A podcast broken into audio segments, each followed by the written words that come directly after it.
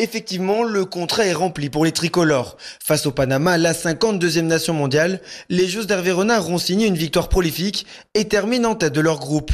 Clara Matteo, milieu de l'équipe de France. La qualification est là, donc on va retenir, euh, on va retenir ça avec la première place du groupe. C'était ce qu'on était venu chercher, donc euh, on va retenir ce, ce résultat positif, la qualification ce soir. Pourtant, dans les travées du Sydney Football Stadium, l'heure n'était pas à l'euphorie générale, bien au contraire. En cause, les trois buts évitables concédés par l'équipe de France, comme le regrette Selma Bacha, défenseur tricolore. On doit améliorer euh, notre, nos coups de arrêtés défensivement, être plus agressif. Euh, frustré parce qu'on a pris trois buts.